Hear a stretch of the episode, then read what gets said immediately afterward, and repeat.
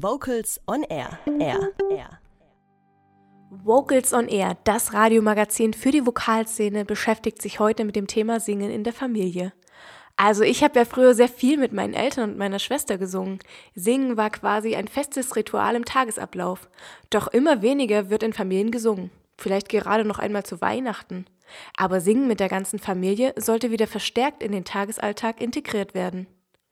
Das bundesweite Projekt Die Carusos vom Deutschen Chorverband geht mit Liederbüchern, CD-Boxen und Handreichungen in die richtige Richtung.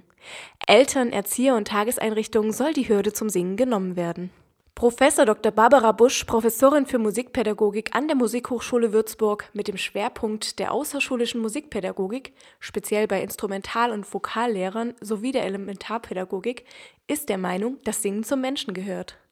Vocals on Air Reporter Holger Frank Heimsch hat mit Professor Busch über das Singen in der Familie gesprochen und eine Antwort bekommen, warum das Singen von Anfang an wichtig ist.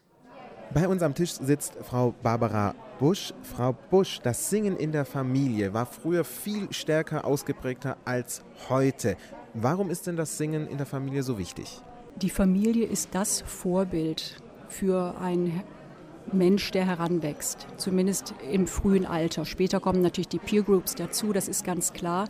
Aber diese erste frühkindliche Prägung ist einfach ganz entscheidend, wenn ich in einem Umfeld aufwachse, wo ganz normal mit der Stimme umgegangen wird, wo einfach gesungen wird, nicht vorsätzlich, sondern es wird einfach auch gesungen, dann ist das einfach der beste Nährboden, damit auch Kinder ein Selbstvertrauen zu ihrer Stimme finden, merken, dass es eine Möglichkeit ist, mit der Stimme sich auszudrücken. Es gehört zu der Persönlichkeit dazu. In dem Moment, wo natürlich in den Familien, warum auch immer, weniger gesungen wird und in einer Zeit, in der Kinder immer mehr Zeit außerhalb der Familie verbringen, brauchen wir natürlich Institutionen wie Kindertagesstätten, die ein Stück weit diesen Alltag mitleben, auffangen und auch gestalten. Das Liederbuch ist so konzipiert und auch das Handbuch, dass die Kinder mit den Kindern erstmal gesungen wird. Aber wir haben ja zum Beispiel viele fremdsprachige Lieder auch in dem Liederbuch. Und da bietet es sich ja auch an, in den Kindertagesstätten die Eltern dieser Kinder, die vielleicht original die Fremdsprachen sprechen, zu integrieren, über die Eltern die Fremdsprachen zu lernen. Das heißt, ein Stück weit auch Elternhaus und Einrichtung eng miteinander zu verzahnen, damit die Eltern ein Stück weit wissen, was überhaupt im Kindergarten gesungen wird wird und das dann vielleicht auch zu Hause aufgreifen können. Also ein Stück weit ist auch immer Elternarbeit dabei. Das klingt fast schon so ein bisschen wie Kritik an den Eltern. Heißt das sozusagen, das Überangebot an Freizeitaktivitäten und auch vielleicht die wenige Zeit der Eltern für die Kinder ist daran schuld, dass zu wenig gesungen wird? Oder wo liegt der Kern, warum in Familien weniger gesungen wird? Ja, das ist ja eigentlich eine Spirale in dem Moment, wo ich für mich das Gefühl habe als Erwachsener, ich kann nicht singen, werde ich auch nicht singen. Wo ich aber also denken Sie an den vielen, also viele Erwachsene sind geprägt von einem furchtbaren Musikunterricht, wo man öffentlich vorsingen musste, um eine Note zu bekommen. Das gibt es nach wie vor erschreckend viel, das prägt. Ich traue mich nicht zu singen, also singe ich auch nicht.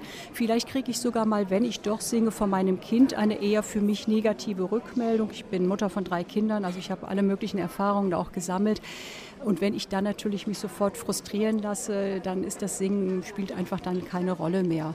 Aber wenn ich weiß, wie einfach das ist, wenn mein Kind ähm, keine Lust hat, Schuhe anzuziehen und ich einfach auf einmal singend an das Kind herantrete und plötzlich funktioniert es. Solche Erfahrungen muss ich einfach machen und äh, dann ist das Singen mit Kindern ist eigentlich ähm, tolle, Erziehungshil tolle Erziehungshilfe.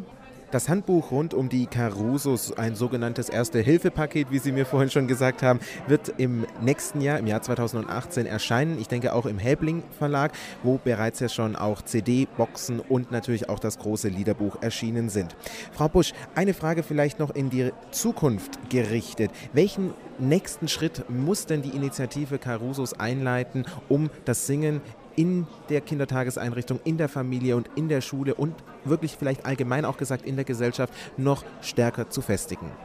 Also steht der Tropfen, hüllt den Stein. Es muss einfach, man muss dranbleiben, es darf kein Strohfeuer bleiben, muss es auch nicht. Die Initiative ist so breit und so gut aufgestellt, dass sie einerseits wirklich gut flächendeckend arbeiten kann. Äh, sie ist nicht regional begrenzt, das halte ich für sehr wichtig. Sie hat mittlerweile so viel auch schriftlich vorgelegt, dass sie auch nicht personengebunden ist. Wir haben ja oft das Problem, bei, gerade bei Singförderprojekten, dass einzelne Personen eigentlich für die Initiative stehen und wenn die Person, warum auch immer, nicht mehr da ist, bricht es quasi zusammen.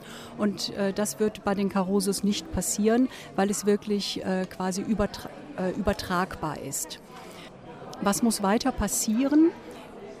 Ich glaube, die Initiative muss sich weiterentwickeln, soll heißen, sie muss die Übergangszeit siebenjährige aufwärts mit ins Visier nehmen und letztlich auf jeden Fall bis zu den 16-Jährigen.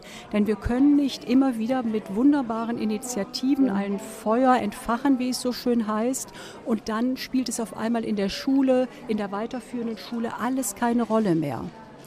Also da, äh, das wäre mir ein großes Anliegen, dass die 8- bis 16-Jährigen als nächstes ins Visier genommen werden, im besten Sinne. Vielleicht noch ein Schlussplädoyer. Warum sollen wir, egal ob in der Familie, in der Freizeit, in unserer Freundesklicke oder sonst wo, warum sollten wir singen? Es gehört zu Menschen dazu die, wir haben eine Stimme, wir haben eine Sprechstimme, wir haben aber auch eine Singstimme, beziehungsweise überhaupt eine Stimme, mit der wir uns vielfältig ausdrücken können.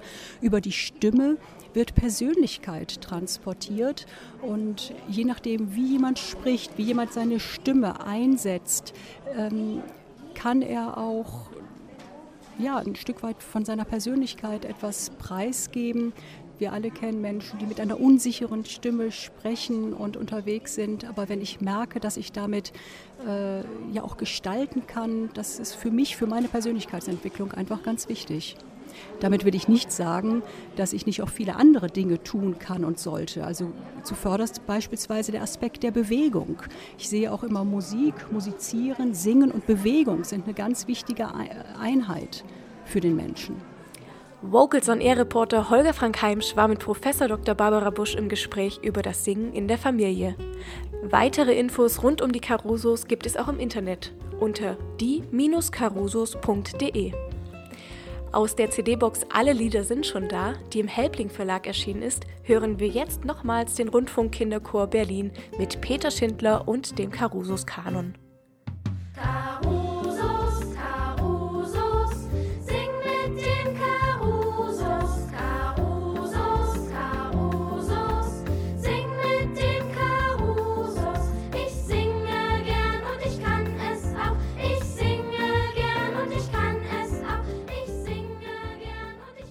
Kurze Frage, warum singst du denn im Chor? Ähm, ich finde Singen einfach super. Ich singe sowieso schon den ganzen Tag. Dann passt es auch im Chor noch und da hat man so viele gute Freunde im Chor. Also hier ist immer gute Stimmung. Vocals on Air. So klingt Chormusik.